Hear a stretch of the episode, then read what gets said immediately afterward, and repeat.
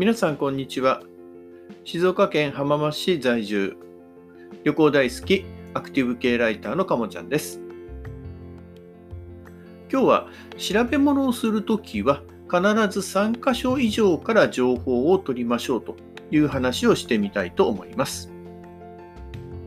皆さん例えば買い物とかをするときにその欲しいものを調べていく中でどれくらいサイトとかを見て決めているでしょうか。まあ、買い物の場合とかですと結構1箇所目で気に入ったものがあってすぐ見つけて購入なんていうパターンもあるかとは思いますけども基本的にいろいろ調べ物をするときに私は3箇所ぐらいは必ず情報を見てでそれでいいものを選ぶようにしています。買い物の時とかは、まあ、Google とかそういう検索の中で、こういうものが欲しいってキーワードをいくつか並べてみると、ま、情報がたくさん出てくるわけですけども、でその中で同じ商品について書いてあることもあったりしますけども、当然別の商品でこれいいものなのか、それともその別の人が書いた先に、まあ、最初の人が書いた商品を最初の人は10点満点中9点だけど2人目の人は6点とかそういう違いとかっていうのもありますのでいいところあと悪いところその両面というのが見えてきたりということもあります。まあ、あと機能面とかいうところで言って前の商品の方にはなかったものがこっちにはあるとかいう発見とかもあります。結構こういう商品っていうのは一度見ると、まあ、今検索とかいろいろなネットを見ると必ず広告ページっていうのがついて,、ま、ついて回るんですよね。で、その時にはその見た商品っていうのが広告に出ることも多いんですけども、まあ、たまに似たような感じでちょっと違うものが出てきたりなんていうこともあるんですよね。で、それを見て、あ、なんだ、こんな商品があったんだっていうこともやっぱありますので、本当に最初に見た、見て、あ、これいいなと思って飛びついて買ったら、高いもの買わされたとか、あと、まあ、そこのところでは評価高かったんだけど、後で見るとあんまり評価も高くなくて、実際物が届いたら、ああ、なんだ、無駄なもの買っちゃったな、なんていうことになることもあります。結構そう仕事の判断をするときとかも同じで、いろんな方面から情報を得ていかないと、一人の意見にだけでそれで判断をしてしまうと、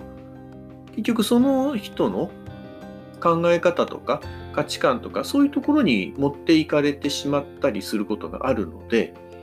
必ずまあ3方向ぐらい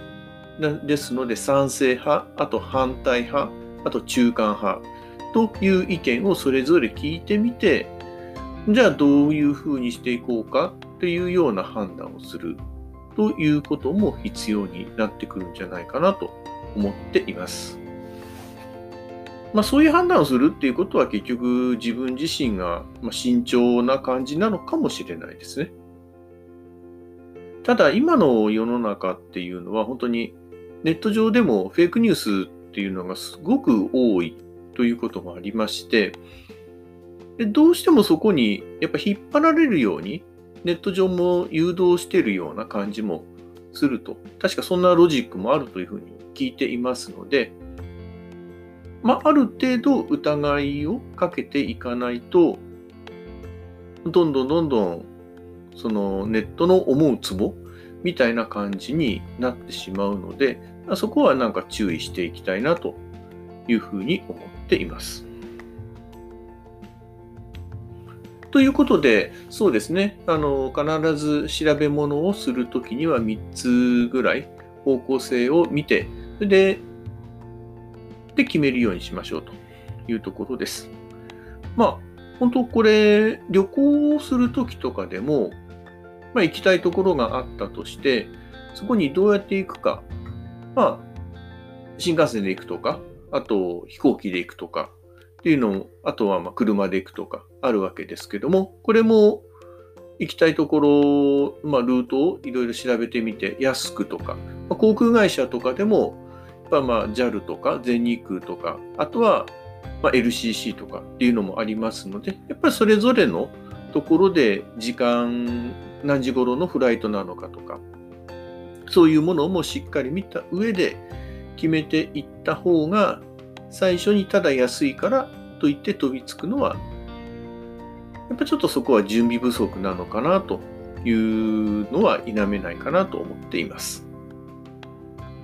まあ、とにかく今、情報が非常にたくさん転がっているので、そういうところまで調べるっていうのはそんなに難しいことではないと思います。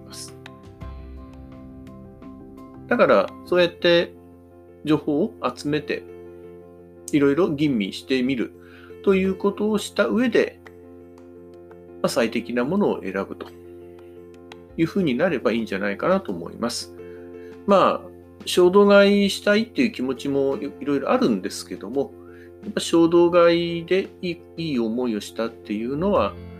まあそんなにはないかなと思います。まあ、いろいろセール、期間限定のセールとかでもう今日中に決めないとうんぬんなんていうのもよくあるんですけども、あれも次の日になると、また同じセールで、昨日まで30%オフのクーポンっていうのがあって、あって、それ使わなきゃとかって思って、見落としてみ、まあ、それでも見逃してみると、その次の日になると、また同じような感じで30%オフのクーポンが出てきたり、なんてこともあります。結局、そこら辺は心理をうまくついて、まあ、交わされてるなんていうこともあったりしますので、まあ、そういうところもちょっと読みながらっていうのも面白いかと思います。まあ、逆にそれでクーポンがで、えー、出てこなければ、ああ、やっぱり買うべきじゃなかったんだって思ったりすることもありますし、まあ、実際そういう商品だったなんてこともあったりするので、まあ、そこら辺も経験値積んで分かることもあるかと思いますけども、少なくとも今私の中では必ず3つくらい情報を集めて、それから判断をするというようにしています。